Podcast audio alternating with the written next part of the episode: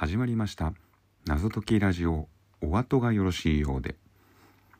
この番組は日常で起きた出来事や体験談などを話しながら5分後の最後のオチを皆さんに当てていただく。おそらく史上初の伏線回収系謎解きラジオでございます。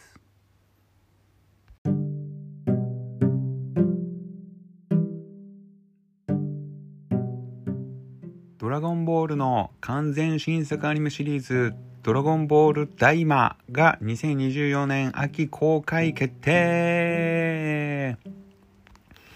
ということでね。いやーびっくりしましたね。うん。まさかドラゴンボールの新作がやるとはね。うん。あのこれまでもドラゴンボールドラゴンボール Z ドラゴンボール GT ドラゴンボールイドラゴンボールスーパーとアニメが放送されてきましたが、あ、特別版はね、あのー、特別、まあ、特別版とか映画とかそういうのは省いてますけどね。うん。えー、アニメシリーズとしては2015年7月から2018年3月まで放送されたドラゴンボールスーパー以来、約6年ぶりで1984年に漫画が開始されてから2024年で40周年を迎えるらしいんですよね。うん。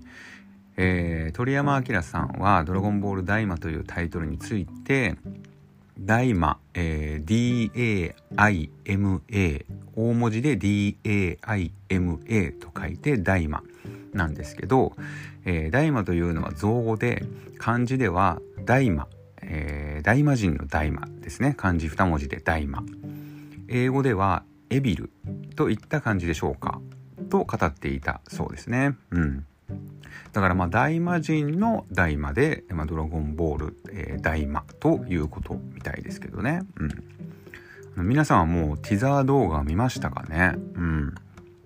あの、10月13日に第1弾ティザーが公開されてまして、僕も早速見たんですけど、最初はね、あの、本当どこかの YouTuber がファン動画なんかマット動画でも作成したのかなと思って、えー、見てたんですけども、でもね、ちゃんと、あの、集英社公式から発表されてましたので、まあ、本物だなと思って見てたんですけど、まだ第1弾だったんで、まあ、内容はね、多く語られてませんでしたが、あの、悟空とベジータの体が小さくなってましたね。うん。なんか GT とかね、あの、スーパーでもそうでしたが、まあ、なんでこう毎回体小さくするんでしょうね。うん。いや、名探偵コナンかと思うぐらいね、あの、子供になってましたよね。うん。大人悟空だとやっぱ強すぎるから、あの、子供化して、不便さを与えることでね、物語に味を出してるのかなとかね、思ったり。うん。まあ確かに小さい方がね、女性や子供の人気も獲得できそうですからね。うん、なんか政治とお金の匂いがね、して嫌ですけれどもね。はい。まあそんなこんなで、ドラゴンボール大魔が2024年秋に放映されるわけなんですけれども、サブタイトルの大魔って本当に大魔王の大魔なんでしょうかね。うん。なんか絶対なんか裏テーマの意味がありそうですよね。うん。皆さん何だと思います？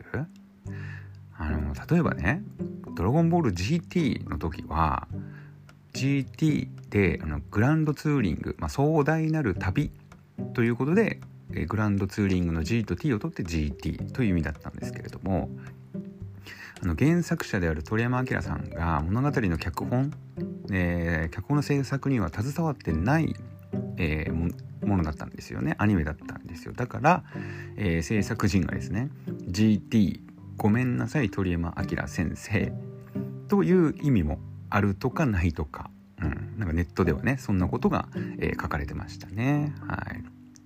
まあでも実はね GT というタイトルを提案したのが鳥山さん自身らしいんですけれどもね。うん。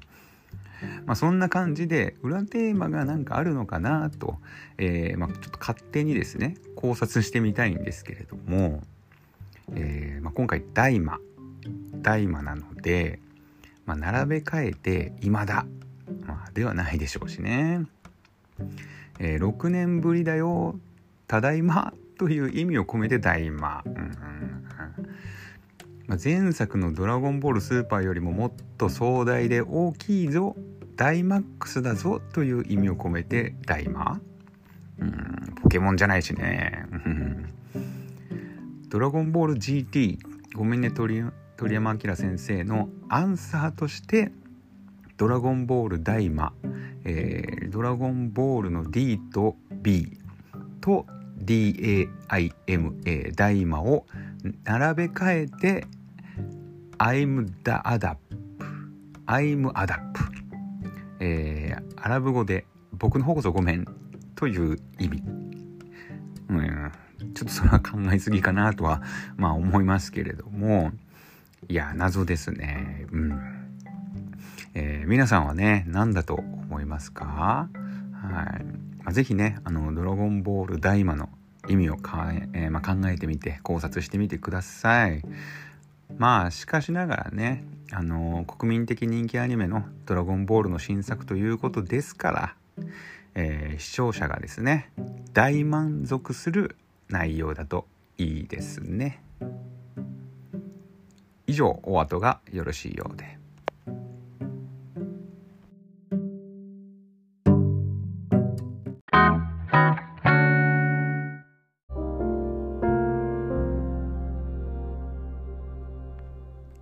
いかがでしたでしょうか？それではまたお会いしましょう。謎解きラジオお後がよろしいようで。お次もよろしいようで。